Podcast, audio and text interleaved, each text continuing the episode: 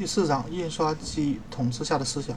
亚伯拉罕·林肯和斯蒂芬·道格拉斯之间七场著名的辩论的序幕是1858年8月21日在伊利诺伊州的奥托瓦拉开的。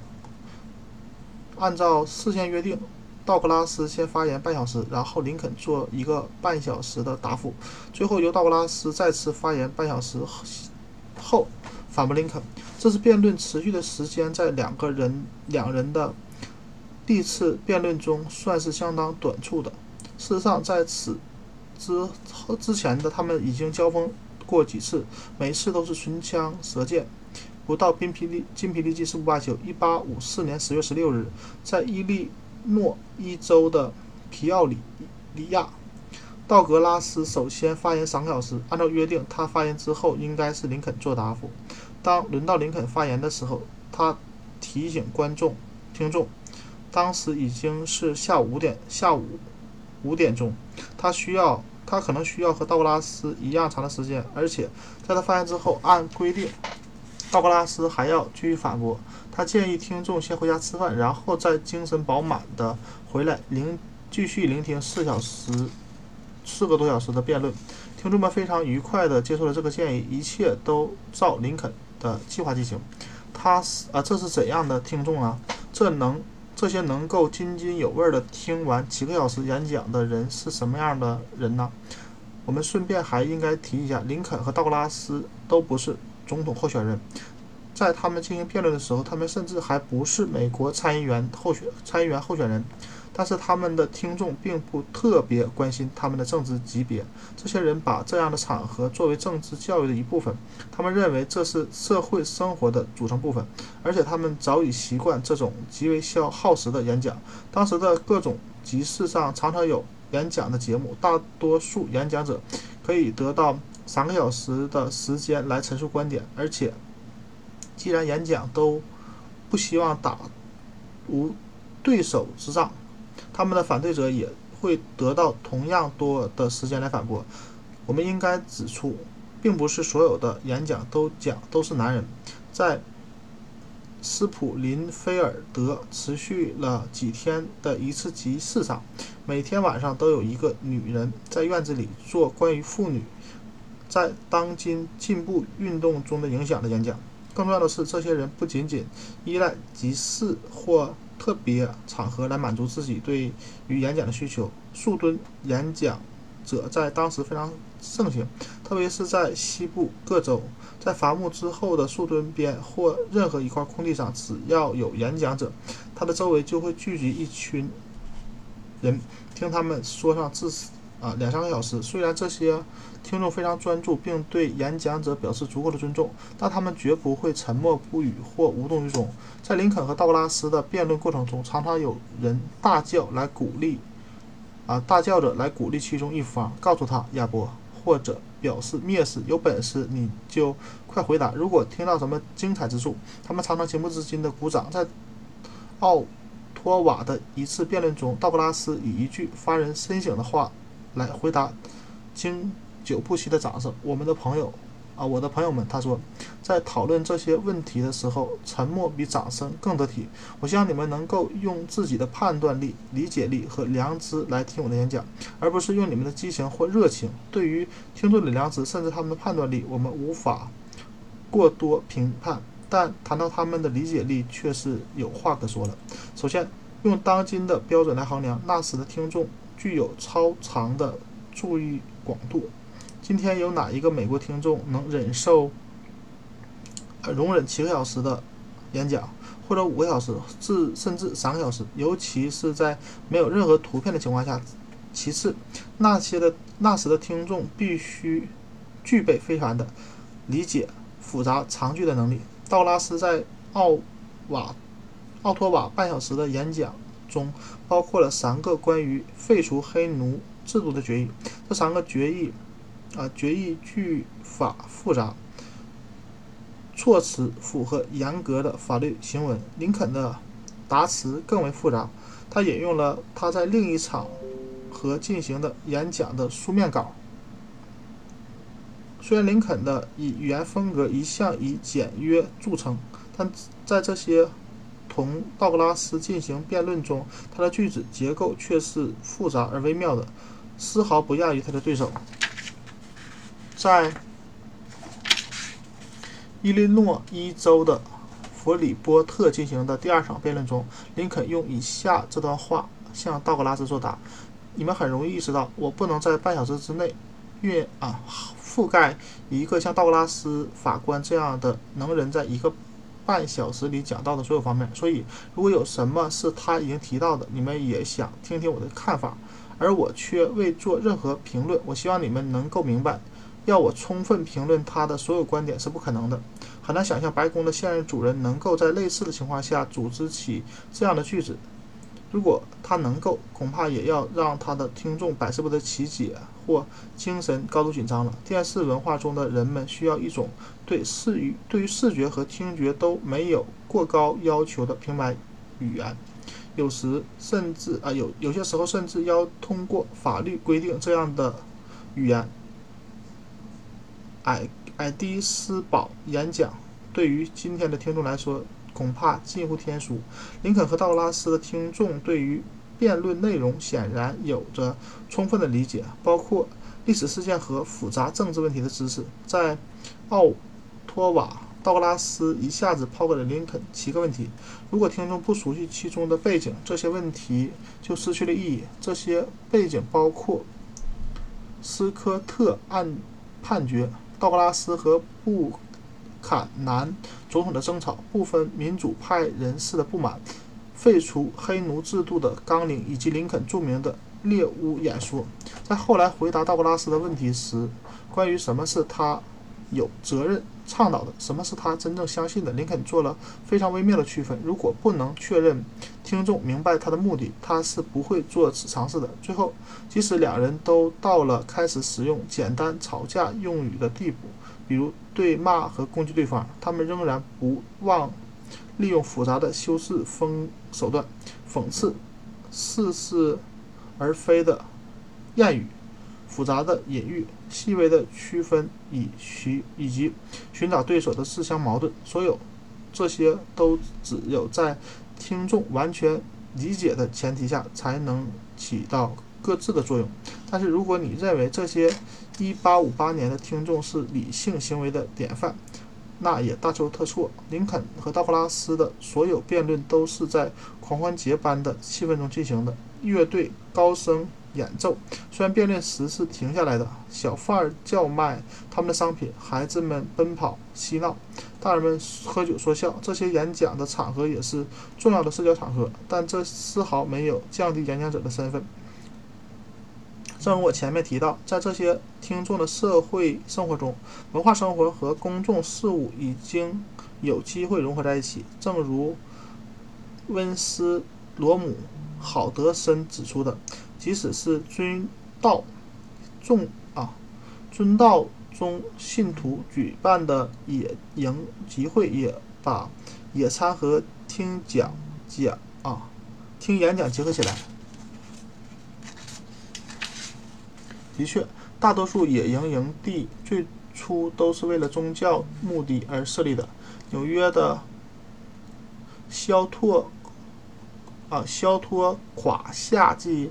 教育集会，新泽西州的海洋树林，密歇根州的海洋之井，以及北卡罗来纳州的朱纳罗呃朱纳鲁斯卡，但后来都被改为会议中心，用于教育和开发民智。换句话说，作为复杂论证的一种手段，语言在几乎所有的公众领域都是一种重要而常见的。话语方式，要了解那些倾倾听林肯和道格拉斯辩论的听众，我们应该记住，这些人都是启蒙运动者的孙子和孙女，他们是弗兰林啊富兰克林、杰弗逊、麦迪麦麦迪逊和汤姆潘恩的后裔，是被亨利斯蒂尔康马杰称为理性理性王国的18世纪美国的继承者。我们应该承认。在这些人中，也有边远地区的居民，他们有的几乎没有受过任何教育，有的是不会讲英语的移民。他们，我们也应该承认，到1858年，照片和电报的发明结束了理性王国的时代。但这样的结果却是一直到20世纪才明显表现出来的。在林肯和道格拉斯辩论的时候，美国正处于其辉煌的文学创作中期。1858年，艾德温马马卡。姆是六岁，马克吐温二十三岁，艾米林迪金森二十八岁，惠特曼和詹姆斯拉塞尔罗威尔三十九岁，梭罗四十一岁，梅尔维尔三十九岁，惠蒂尔和朗佛呃朗费罗五十一岁，霍森。和爱默生分别是五十四和五十五岁，艾伦波则已经四十九年了。我选择林肯和道拉斯的辩论作为本章的开头，不仅因为他们是十九世纪中叶政治话语的杰出典范，同时也因为他们充分证明了印刷术控制话语性质的力量。那时的演讲者和听众都习惯于充满书卷气的演讲，在这种喧闹和的社交场所，除了语言，演讲者无所奉献，听众无所期盼，而且那种语言完全是书面语和的风格。对于那些读过林肯和道格拉斯辩论的读者来说，这是不言而喻的。道格拉斯在开始演讲前做了下面这番介绍。很能代表他后来的演讲风格。女士们、先生们，我今天出现在你们面前，是为了讨论几个困扰民众思想的政治问题。根据我和林肯先生的安排，作为两个重要政党的代表，我们今天在这里就两党存在分歧的问题进行一次联合讨论。今天到场的听众如此之多，证明这个问题确实是和民主息息相关的。这样的语言完全是书面语。即使是用于演讲，也不能掩盖这个事实。从如今已经无法和签字产生强烈共鸣的人们来看，用耳朵加工如此复杂的信息实在令人叹服。林肯和道拉斯不仅事先准备好演讲稿，就连反驳对手的话也事先写好了。即使在进行即兴辩论时，两个两人使用的句子结构、句子长度和修饰手法也脱不。也不脱书面语的模式。当然，当他们的演讲中也有纯粹口语的东西，毕竟他们两个都无法做到对听众的情绪无动于衷。但是印刷术的影响无处不在，到处是论证和反论证，要求和反要求，相关文本的批评和对对手措辞的百般挑剔。总而言之，林肯和道格拉斯的辩论像是从书本上照搬过去的文章。这就是为什么道格拉斯要批评他的听众。他说。他需要的听众是理解，而不是激情。他的听众应该是沉默、沉思默想的读者，而他的演讲就是他们进行思考的文章。这时，我们不得不考虑这样的问题：书面形式的公众话语代表了什么含义？其内容的特征是什么？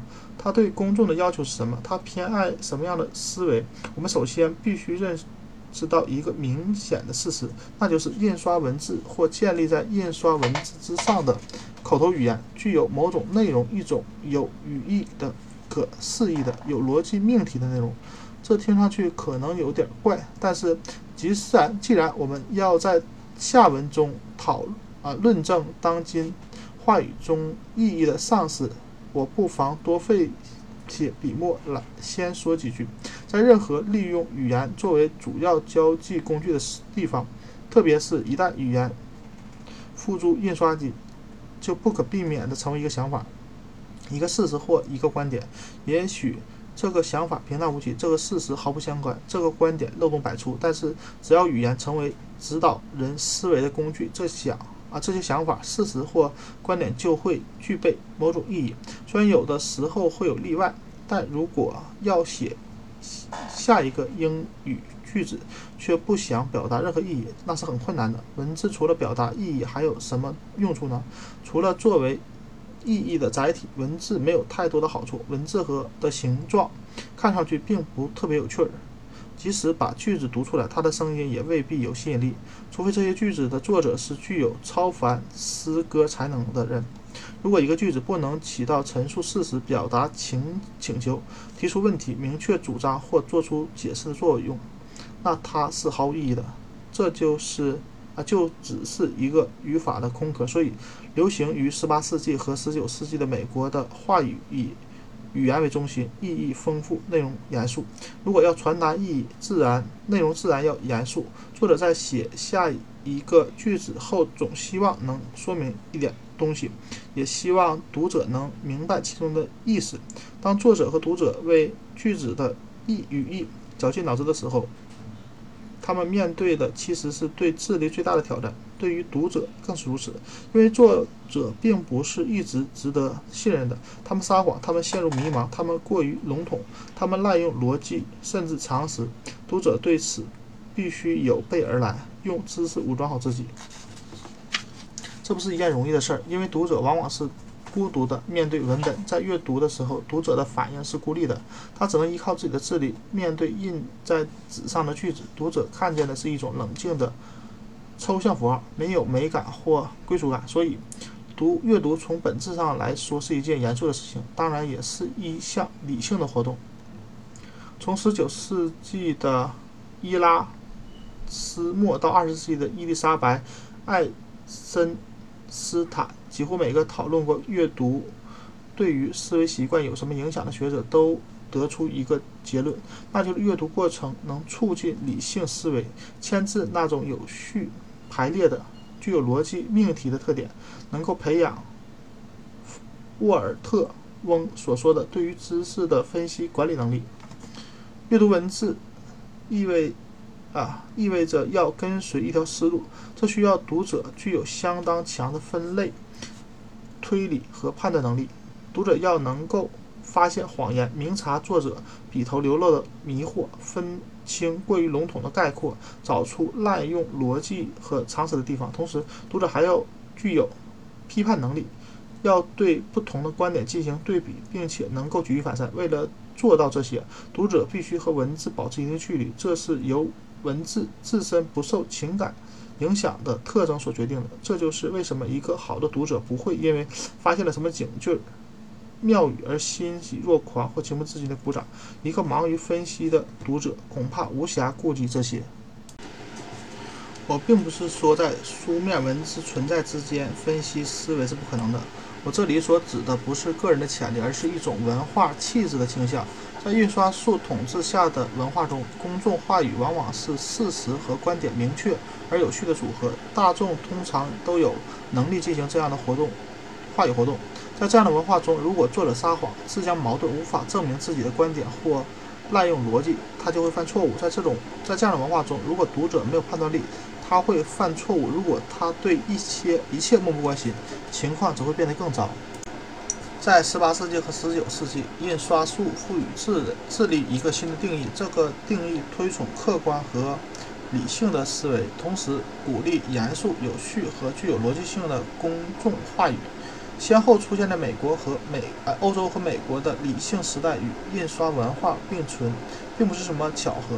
印刷术的传播点燃了人们希望，至少人们可以理解。预测和控制这个世界以及存在这个世界上的种种奥秘。到了十八世纪，科学对知识进行分析管理的典范开始了对这个世界的改造。也是在十八世纪，资本主义被证明是一种理性而开明的经济生活制度。宗教迷信遭到了猛猛烈攻击，王权的神圣受到了挑战。人们认识到社会需要不断进步，普及教育势在必行。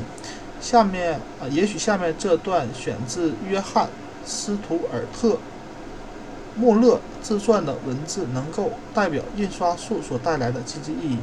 我父亲完全信任人自身的影响力。他认为，如果所有的人都能够读书识字，如果人们能够通过口头或书面自由地了解各种观点，如果通过投票，人们可以指定一个立法机关来执行他们所。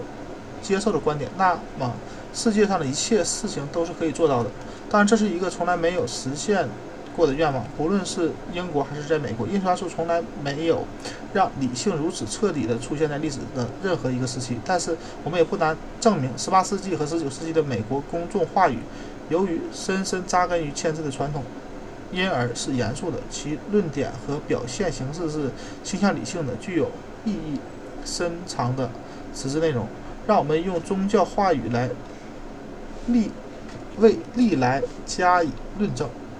十八世纪的宗教信徒们深受理性主义传统的思想。新的世界让人们充分享受的宗教自由，这意味着除了理性，没有人能使用任何其他力量为不信教者指点迷津。在这里，自然神论大有用武之地。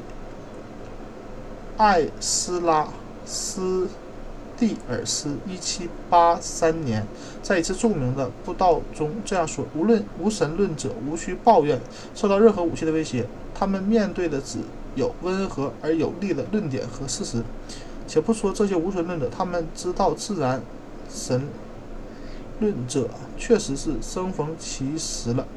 美国的前四任总统可以都是自然神论者。杰弗，呃，杰弗逊当然是不信耶稣的，但他。”担任总统时，写过不同版本的四本福音书，其中绝口不提那些奇妙的故事，只保留了耶稣教义的理论内容。相传杰弗逊当选总统后，年老的妇女含泪藏起了他们的圣经。如此说来，如果托马斯·潘恩当选总统或成为政府什么其他高官，这些妇人要做任何反应就很难想象了。在理性时代，一本书。潘恩大力抨抨击圣经和后来所有基督教神学。关于耶稣，潘恩承认他是一个德高望重、亲切、和蔼的人，但那些关于他神性的故事却被潘恩谴为荒诞不经的。作为一个理性主义者，潘恩是对圣经进行了细致和细致的文本分析，得才得出这样的结论。他写道：“所有的教堂，无论是犹太教、基督教或土耳其教，在我看来都是只不过。”都只不过是人发明的，是为了吓唬和奴役人类、垄断权力和利益而建立的。因为写作了理性时代，因为写作了理性时代，潘恩失去了他在开国元勋神殿中的位置。直到今天，美国的历史课本对此态度仍态度暧昧。艾斯拉斯。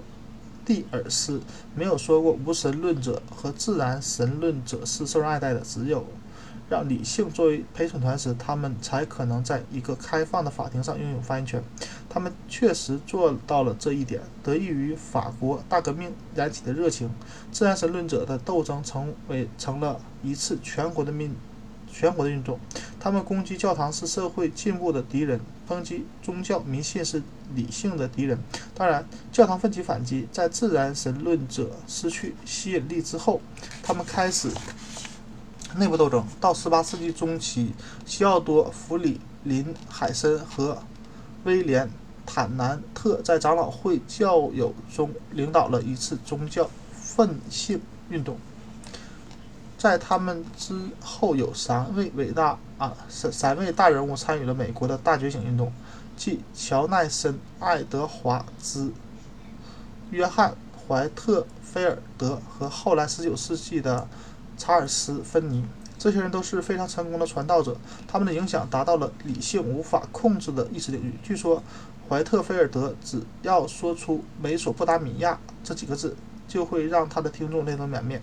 这也是许是如亨利·考斯威尔1839年所写的：“宗教狂热据说是美国精神病的主要形式。”但是我们应该记住，18世纪和19世纪兴奋运动倡导者和传统教堂为不同教义争论是通过行文理智、逻辑严密的小册子和书的和书进行的。如果我们把比利。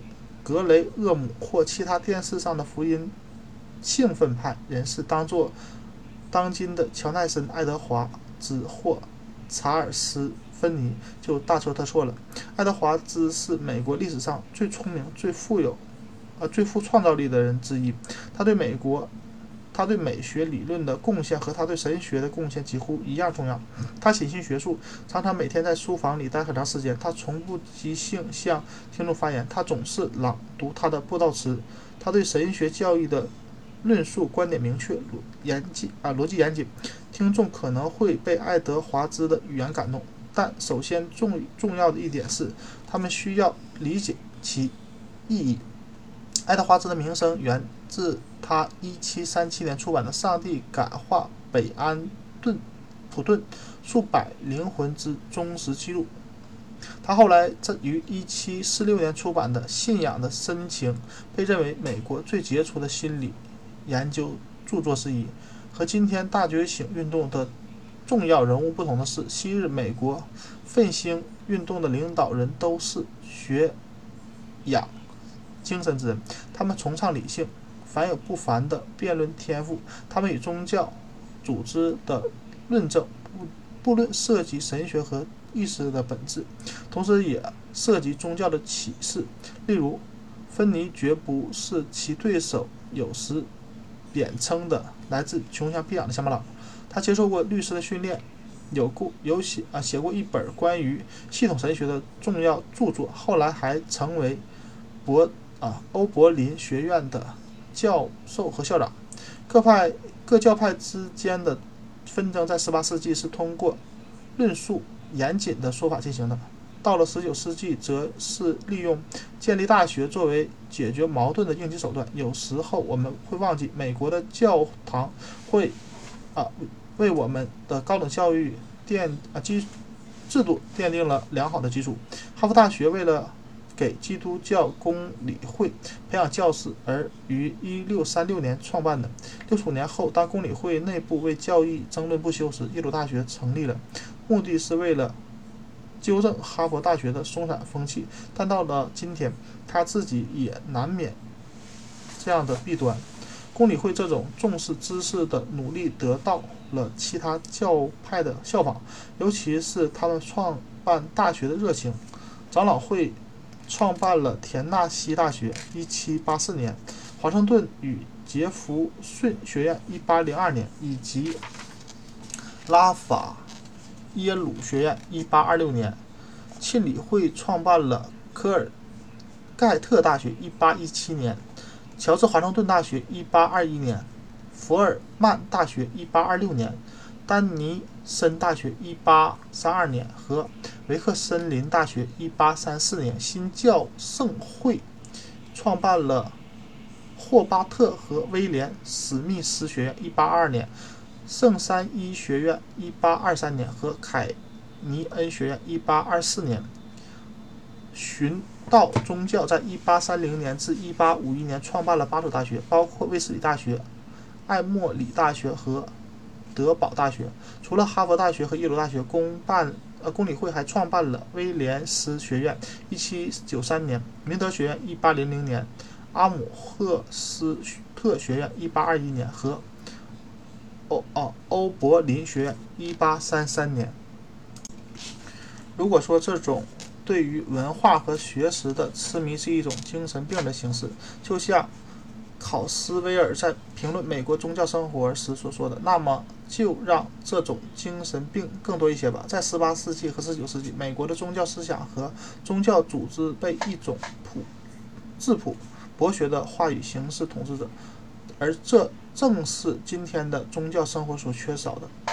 要想找出过去和现代公众话语形式的不同，最好的方法莫过于对乔纳森、爱德华兹同当今杰里、福尔维尔、比利、格雷厄姆或奥拉尔、罗伯兹之流的神学观点进行对比。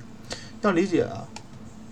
呃，要想理解爱德华兹的神学观点，人们必须开启智力。但是如果当今电视新教徒们也有什么神学观点的话，恐怕他们还未能清楚地表达出来。如果我们把目光投向法律系统，同也同样会发现，在以印刷品为基础的文化和电视为基础的文化中，话语特征的区别是非常明显的。在以印刷品为基础的文化中，律师往往。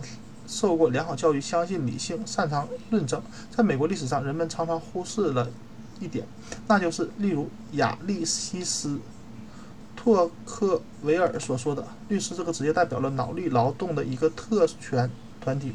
一些律师被奉为民间英雄，比如亚拉巴马州的普伦蒂斯或伊利诺伊州诚实的亚伯拉罕·林肯。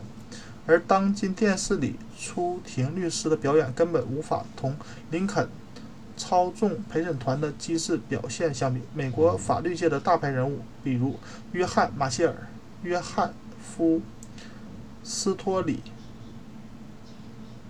詹姆斯·肯特、戴维·曼夫啊、霍夫曼、威廉·沃特和丹尼尔。韦伯斯特都是崇尚理性、学识渊博的知识分子典范。他们认为，虽然民主有种种好处，但它无疑形成了一种助长不受约束的个人主义的危险。他们希望在美国通过建立理性的法律来拯救文明。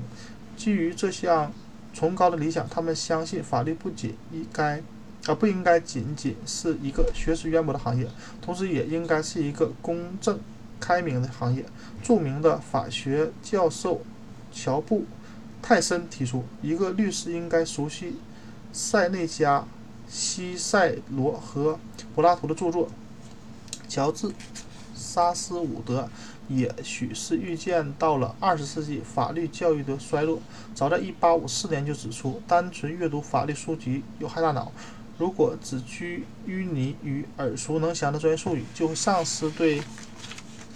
事物进行宏观全面认识的能力，即使在熟悉的领域也是一样。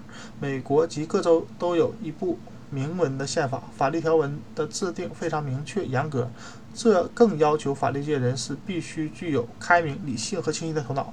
律师需要具备超常啊超过常人的读写能力，因为理性的思维是判断法律事宜的主要依据。约翰·马歇尔无疑是理性思维的杰出典范，和是和纳蒂·班波一样家喻户晓的代表人物。他是印刷术时代表优秀啊时代的优秀代表，冷静、理智、崇尚逻辑、正恶自相矛盾。据说他在阐明观点的时候，从不运用类比，而是用“我们已经确定”来进行来开始他的。论述一旦你承认了他的前提，你也只好接受他的结论了。今天的人们很难想象，早期的美国不仅熟知他们那个时代的重大法律事件，甚至还熟悉著名律师出庭辩护时使用的语言。丹尼尔·韦伯斯特就是一个例子。史蒂芬·文森特·贝尼特在他短著名的短篇小说中选择了丹尼尔。韦伯斯特来和魔鬼辩论，这似乎是再自然不过的事情。魔鬼怎么可能战胜这样一个具有非凡语言能力的人？下面是最高法院法官约瑟夫·斯托里对韦伯斯特语言特点的描述：他措辞简明啊，简洁明明确，涉猎广泛，善于从实际生活中旁证博引。他分析透彻，敢于解决难题。对于错综复杂的情况，他善于化繁为简，并用绝大多数人能够理解的方式加以解决。他擅长归纳，常常利用对手的论述证明自己的观点。他理智慎重，他从不为，呃，从不因为忘形而在辩论中处于被动的之地，啊，或是为了无用的观点而浪费口舌。我全文引用了这段话，是因为他对十九世纪。深受签字影响的人形成的话语特征做了最好的描述。詹姆斯·穆勒对于印刷术所能创造的奇迹有过种种预测，而这也许可以算得上是他心中的理想和典范了。如果这样，如果这样的典范有些遥不可及的话，他们，那么他至少可以成为律师们奋斗的理想。这个理想的影响力早已超越了律师和牧师行业。其实，我们日常的商业社会中，印刷术产生的共鸣也随处可以感觉到。如果我们可以把广告作为商业的发言人，那么其历史也可以非常清楚地告诉我们，在18世纪和19世纪，那些在呃有商品出售的人，绝对是把每个顾客都当成丹尼尔·韦伯斯特，他们。以为那些潜在的顾客都有很高的文化程度，能做出理性的分析。的确，美国的报纸广告在某种程度上是印刷术统治下的思想日渐衰落的象征。以理性开始，以娱乐结束。弗兰克·普雷斯布里在其经典著作《广告的历史与发展》中讨论了印刷术的衰落。他把印刷术的衰亡追溯到了19世纪60年代至啊末70年代初。他把这个阶段之前的时代称作排版印刷术的黑暗时代。他所指的黑暗时代开始于1704年，那一年，美国的波士顿新闻信札上第一次出现了付费广告。其实共有三个广告，占据报纸一栏的四英寸，其中一个是为了抓小偷悬赏，另一个是为了找回被不知名者占用的铁砧悬赏，第三个广告是想卖什么东西。但和我们今天在《纽约时报》上看到的房地产广告毫无相似之处。在纽约长岛的杜立湾有一个很好的漂亮作坊，可供出租和出售。此处亦可作为农场。有一间新造的砖石房屋，旁边有另一另一间房子可做厨房和作坊。有两场马圈。果园和二十亩空地，作坊可以单独出让或和农场一起出让。有意者可以向纽约的印刷商威廉·布拉德福特询问详情。一百五十年之后，广告的形式变化不大。例如，在布拉德福特先生为杜姆杜立湾的房产做广告六十四年之后，罗伯·里维尔在波士顿报上刊登了下面这则广告。很多人不幸因意外或其他原因失去了他们的门牙，不仅在外观上不够完美，公共场合和私下讲话也多有不便。特此告知所有这些人，他们可以安装假牙，效果保证和真牙一样好。有意者请联系波士顿，啊，葛德葛德斯史密斯和的保罗里维尔，靠近克拉克医生码头的尽头。在另一则广告里。里维尔继续写道：“那些由约翰贝啊贝克补牙补牙，或是那些补牙补过的牙仍然松动的，可以在那里进行加固。”他透露他的补牙技术师承约翰贝克本人。直到里维尔广告一百年之后，广告商才开始试图改变出版商要求的现行。排版，直到十九世纪末，广告才真正采用了现代的话语模模式。即使在一八九零年，广告是仍然啊，广告里仍然除了文字别无他物。广告被看作一项严肃而理性的事业，其目的是用文字形式传播信息。发表主张，借用史蒂芬·道格拉斯在其他情况下所说的话是：广告需要的是理解，而不是激情。这并不是说印刷术时代发表的文字就一定都是真实的，文字不能保证内容的真实性，而是形成一语一个语境，让人们可以问这是真的还是假的。十九世纪九十年代，语境遭到了彻底的摧毁，首先是因为插图和。照片的大量侵入，后来是因为无主题语言的使用。例如，19世纪90年代，广告商开始在广告中运用口号。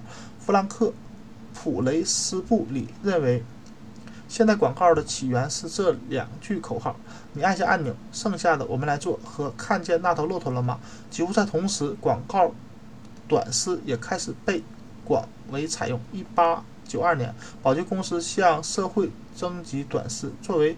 象牙牌香皂的广告。一八九六年，亨氏公司第一次采用了婴儿的照片，一个可爱的宝宝坐在宝宝椅里，呃，面前摆着一碗燕麦粥，手里拿着条羹，脸上露出惊喜的笑容。到十九世纪和二十世纪相交的时候，广告商们已经不再期待顾客的理性选择，广告成为一种半是心理学、半是美学的学问，理性思维只好遗失其他领域了。为了理性，签字是怎样帮助早期美国人认识智力、真理和话语的性质的？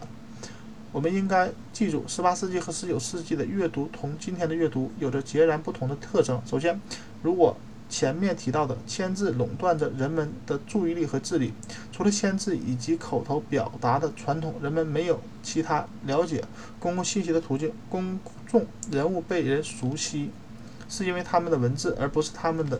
外貌，甚至也不是因为他们的演讲术。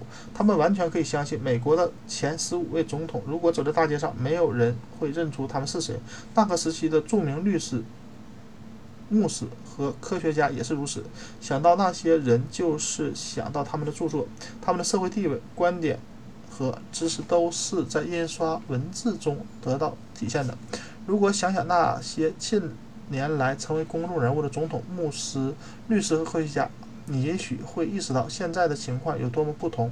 想想尼克松或吉米·卡特或比利·雷啊格雷厄姆或爱因斯坦，首先进入你脑海的是一个图像，一张图片上的脸，一张或一张电视屏幕上的脸。对于爱因斯坦来说，则是一张照片上的脸。而至于他们说过什么些什么，你可能一无所知。这就是思维方式在以文字为中心的文化和以图像为中心的文化中的不同体现。这也是一种几乎没有娱乐和文化啊娱乐的文化和一这个充满娱乐的文化所体现出来的不同。农家小孩一手织出一手扶犁，母亲在周日的下午向大家大声朗读。商人宣布剪刀进货的通知，这些读者和今天的读者完全不同。对于他们，没有多少读闲书的机会，因为他没有时间阅读。对于他们，有一种神圣的因素，即使说不上神圣，至少也是一种被赋予特殊意义的每周一次或每周啊每日一次或者每周一次的仪式。我们还应该记住，那时人们的生活中还没有电，凭借蜡烛或煤油灯。阅读不是一件容易的事。显然，那时的人们大多只能在拂晓和开始工作前的那段时间进行阅读，所以阅读的目的是肯定是严肃的、专注而明确的。在1790年、1830年或1860年的啊的人眼中，把阅读独立于其他活动而作为一种测试读者理解能力的手段，可能是一种一件荒唐的事情。除了阅读。理解阅读还有什么意义呢？据我们所知，根本就不存在什么阅读问题。当然，除了那些无法上学的人以外，上学就意味着学习阅读。因为如果不能阅读，你就不能加入到文化的对话中去。大多数人能阅读，能够阅读，并且也参加了文化的对话。对于这些人来说，阅读为他们和外部世界的联系提供了纽带，同时也帮助他们形成了对于。世界的认识，书本一行一页，一行一行，一页一页的把这个世界展示出来。在书本里，这个世界是严肃的。人们依据理性生活，通过富有逻辑的批评和其他方式，不断的完善自己。回顾18世纪和19世纪的美国，我们随处可以感觉到签字的共鸣，尤其是它和各种公众表达方式之间的那种无法理清的关系。查尔斯·比尔德说过：“保护自身的利益、经济利益是美国宪法制定者的首要动机。”这也许是对的。我但我们应该，但我们也应该想到，制定这样的法律，也许是因为他们认为参加公众生活必须具备驾驭签字的能力。对于他们来说，没有高深的文化程度。要想成为一个成熟的公民是不可能的，这就是为什么美国大多数州将选举年龄定为二十一岁。为什么杰夫逊认为普及教育是美国最大希望的原因？这也是为什么如艾伦·内文斯和亨利·斯蒂尔·康马杰指出的：没有财产的人可以不受限制地参加选举，而没有文化的人却不行的原因。弗雷德里。克杰克逊特纳在一本书上写道：“激励美国人的是一种永无止境的开拓精神。”这也许是没错的，但同时，正如保罗·安德森所说：“不管读的是莎士比亚、爱默生或是梭罗，农家孩子一手织出一手织里，绝对不是摆摆样子的。”使堪萨斯成为第一个允许妇女参加学校选举的州，即使是。怀俄明成为第一个实现完全平等选举州的选举权的州。光靠开阔精神是不够的，妇女也许比男子更擅长阅读。甚至在边远地区，公众话语的主要途径也是来源于签字。那些能够阅读的人，不可避免地成为对话的一部分。佩里。米勒说过：“美国人的宗教热情为他们注入了能量，或者如早期的历史学家所说，美国诞生于一种因应运而生的理想。这种说法也许是对的，我无心疑质疑。我只想指出一点：他们的笔下的美国曾通行一种公共话语，这种话语的形式是印刷机的产物。两个世纪以来，美国人用白纸黑字来表明态度、表达思想、制定法律、销售商品、创造文字和宣扬宗教，这一切都是通过印刷术实现的。这也正是通过这样的方式，美国才得以跻身世界优秀文明之林。对于印刷机统治美国人思想的那个时期，我给了它一个名称，叫做。禅式年代，禅是一种思想的模式，一种学习的方法，一种表达的途径。所有成熟化所拥有的特征都被偏爱禅式的印刷术发扬光大。富有逻辑的复杂思维，高度的理性和秩序，对于自相矛盾的正恶，超长的冷静和客观，以及等待受众反应的耐心。到了十九世纪末。由于某些我急于解释的原因，禅寺年代开始逐渐逝去。另一个时代出现的早期迹象已经显明，这个时代就是这个新的时代，就是娱乐业时代。